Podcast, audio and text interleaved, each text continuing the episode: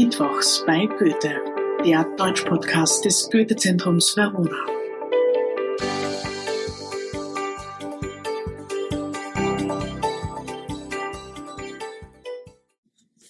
Hallo und herzlich willkommen in der vierten Staffel Mittwochs bei Goethe. Wieder erwarten uns in den nächsten Wochen Themen aus Geschichte, Kultur und Literatur. Heute starten wir mit einer besonderen Epoche der Geistes- und Kulturgeschichte, der Romantik. Was aber macht diese Epoche so besonders? Zum einen ist die Romantik eine Bezeichnung, die für die Literaturgeschichte, die Kunstgeschichte, Philosophie und Musikgeschichte gilt. In allen diesen Bereichen spricht man gleichermaßen von diesem Begriff. Das ist nicht immer so. Manchmal gibt es Bezeichnungen, zum Beispiel die Renaissance, die man nur in der Kunstgeschichte gebraucht und dafür mit dem Begriff Humanismus in der Literaturgeschichte arbeitet. Zum anderen ist diese Epochenbezeichnung eigentlich zunächst abschätzig gemeint. Das ist also eigentlich ein negativer Begriff am Anfang.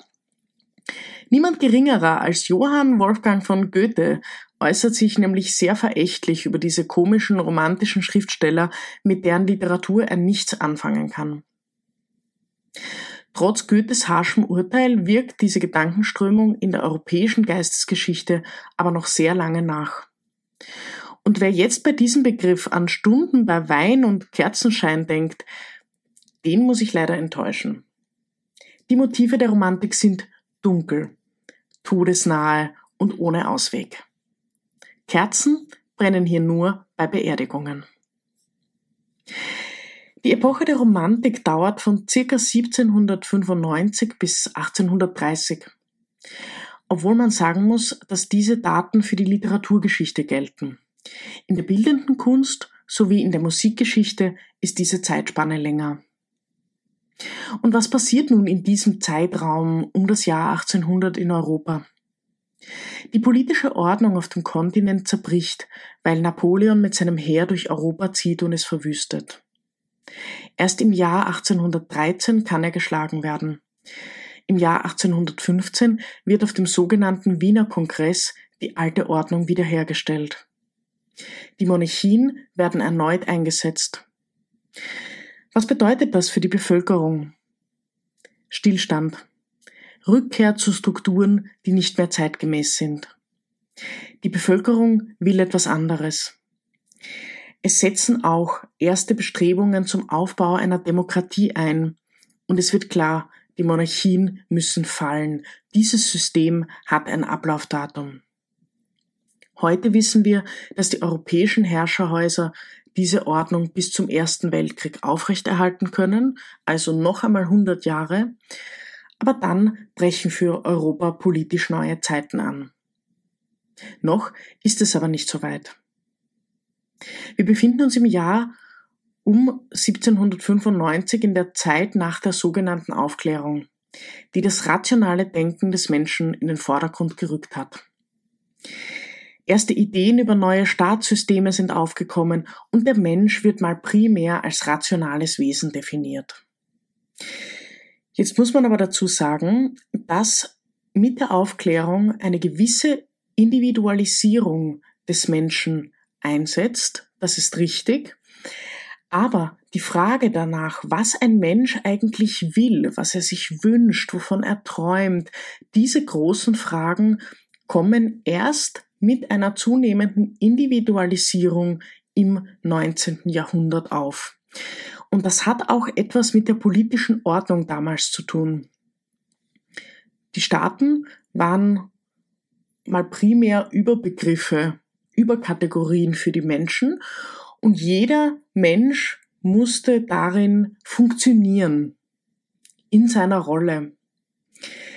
Jetzt kommen aber neue Ideen auf. Die Strömung der Romantik sagt etwas anderes. Wir sind keine durchgestylten Roboter, sondern gerade das Bauchgefühl, auch das Herz machen uns als Menschen aus. Und auch als Individuen, die nicht nur aus Staatsräson handeln, sondern sich Dinge wünschen, ähm, mit Dingen nicht zurechtkommen, vielleicht sogar, wie wir später sehen werden, wahnsinnig werden. Gefühle also sind der entscheidende Motor für die Romantiker, um zu leben, aber natürlich auch, um große Kunst zu schaffen. In der Literaturgeschichte startet dieser Prozess mit der sogenannten Frühromantik. Ihr wichtigster Vertreter ist der Dichter Novalis, dessen blaue Blume zum Symbol der romantischen Bewegung wird. Novalis heißt eigentlich Georg Philipp Friedrich von Hardenberg und wird als zweites von elf Kindern in ein altes Adelsgeschlecht hineingeboren. Seit seiner Kindheit zeigt sich, dass sein Gesundheitszustand schlecht ist. Oft leidet er an Lungenentzündungen, ist blass und kränklich. Er wird von Privatlehrern unterrichtet und beginnt anschließend ein Studium. Und dann kommt dieses Jahr 1795, das privat ein entscheidendes für den Dichter sein wird. Er verlobt sich nämlich mit der erst 13-jährigen Sophie, die allerdings schon im Alter von 15 Jahren noch vor der Hochzeit verstirbt.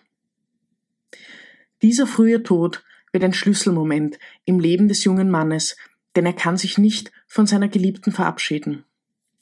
Immer wieder verbringt er Zeit auf dem Friedhof, nahe ihres Grabes und glaubt auch, dass sie ihm nachts als Geist begegnet. Er beginnt zu schreiben, und was Novalis in dieser Zeit und aus dieser Ungewissheit und diesem Schmerz heraus zu Papier bringt, wird die Grundlage für alle kommenden Dichtergenerationen. Die wichtigsten Motive der Romantik sind vereint. Erstens Liebe, die an der Schwelle zum Tod am intensivsten glüht. Zweitens Religiosität und der Gedanke, dass das Leben im Jenseits ebenso wichtig ist wie das Leben im Diesseits. Die Romantiker, und das darf man nicht vergessen, sind gläubige Menschen. Gott existiert hier. Er zeigt sich aber nicht wirklich in der Realität, sondern man muss sozusagen auf ihn zugehen. Und das ist genau dieser Gedanke, diese Schwelle des Todes zu übertreten, auch um näher bei Gott zu sein. Und schließlich die Verbindung zwischen Religion und Natur. Die Natur ist von Gott geschaffen, also liegt ihr eine natürliche Schönheit inne. Das ist ein Grundprinzip, das seit dem Mittelalter existiert, äh, eigentlich fast so lange wie das Christentum selbst existiert. Also dieser Gedankengang, den können wir schon sehr lange Zeit beobachten. Die Natur und Gott stehen in Wechselwirkung miteinander und Gott ist auch das Prinzip, das die Natur geschaffen hat. Die weiten Wiesen und schönen Blumen sind also nicht ohne eine göttliche Macht zu denken, in der Romantik schon gar nicht. Und die Schönheit der Natur sehen zu können, bedeutet, sich dem Himmel nahe zu fühlen. Der deutsche Maler Caspar David Friedrich hat dieses Gefühl wie kein zweiter abgebildet. Er zeigt Menschen, die in der Natur sind und an den Horizont blicken. Die Menschen sind auf seinen Bildern ganz klein zu sehen, winzig im Vergleich zur übermächtig dargestellten Natur. Dabei ist die Landschaft in der Umgebung entweder karg und somit ein Verweis auf die Endlichkeit des Lebens, oder sie ist beruhigend und vermittelt so das Gefühl der Lebensreise, auf der wir uns alle befinden. Und hier sind wir schon bei einem Kernbegriff der Epoche, der Sehnsucht. Sehnsucht verbinden wir heute eher mit etwas Positivem. Wir sagen auch Dinge wie, ich habe Sehnsucht nach dir oder Sehnsucht nach einer nächsten Reise oder so. Stets steht da allerdings die Annahme dahinter, dass man das machen kann. In der Romantik ist es das nicht, denn Sehnsucht bedeutet, dass man das Gewünschte nie würde erreichen können. Das ist völlig ausgeschlossen. Aber trotzdem war es für die romantischen Dichter ein gewünschter Zustand, denn diese Sehnsucht bildet den Kampf des Lebens ab und die immerwährende Unvollkommenheit, die das Leben auch ausmacht. Also das war das, die Art, wie sie das Leben auch definiert haben. Kurzum, man kann in der Romantik nicht wunschlos glücklich sein. Glücklich sein ist ein Prinzip, das es in dieser Literatur als Idealbild nicht gibt.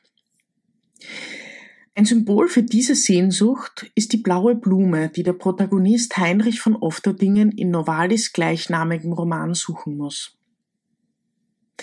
Die Schwelle zwischen Leben und Tod ist also immer präsent. Man konnte in einem Moment am Leben sein und im nächsten schon in der anderen Welt. Und zwischen diesen Welten zu sein und auch einen Blick auf die andere Seite werfen zu können, das ist ein großes Privileg. Die Romantiker haben deshalb die Sehnsucht im Allgemeinen in ihrer Motivik oft mit spezifisch Todessehnsucht gleichgesetzt. Wir können hier also sehen, der Tod wird als Teil des Lebens angenommen.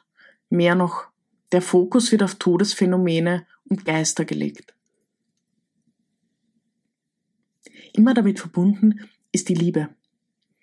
In der Romantik gibt es, logischerweise, keine erfüllte Liebe, weil es eben auch kein persönliches Glück gibt, sondern nur eine, die aus der Ferne geschieht, etwa weil einer der Liebenden bereits tot ist.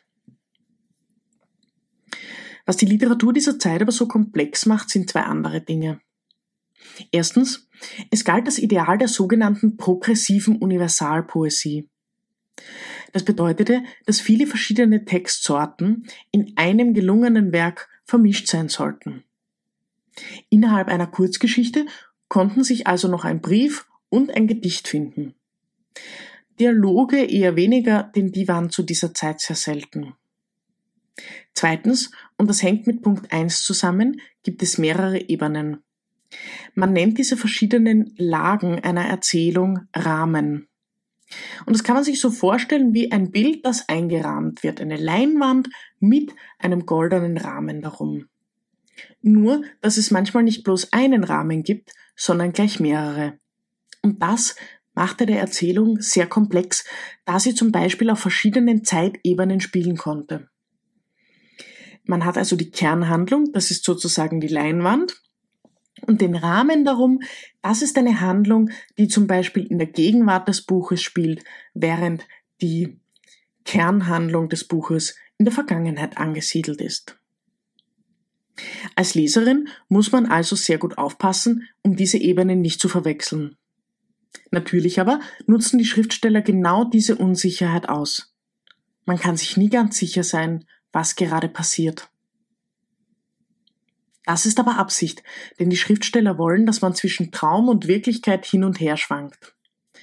Träume sind natürlich im Schlaf zu verorten, also in der Nacht, und bei den Romantikern passiert alles in der Nacht. In der Vorstellung der Romantiker befindet sich nämlich ein Schlafender genau zwischen Leben und Tod, und somit sind es auch die Bilder seines Traums, die an dieser Schwelle stehen. Träumen führt uns also dem Tod näher, aber es bringt uns in dieser Gedankenphilosophie auch der Seele, weil Gott näher. Und hier sind wir bei einem letzten wichtigen Punkt. Wir sind mit den Gefühlen gestartet, die wir nicht bemessen können, aber es gibt noch etwas anderes, das man nicht messen kann. Psychische Erkrankungen. Erst der berühmte Arzt Sigmund Freud wird sich später mit diesen, wie er sagt, Unbewussten beschäftigen. Vorerst aber ist es eher eine Ahnung, die sich der Romantiker bemächtigt. Es gibt auch etwas, das uns verrückt machen kann. Psychische Krankheiten sind demnach real und in diesem Wahnsinn sind die Menschen vielleicht sogar ihrer Seele und damit auch Gott näher als gesunde Menschen. Es ist also auch eine Zeit, die den Wahnsinn als menschliche Eigenschaft charakterisiert und annimmt.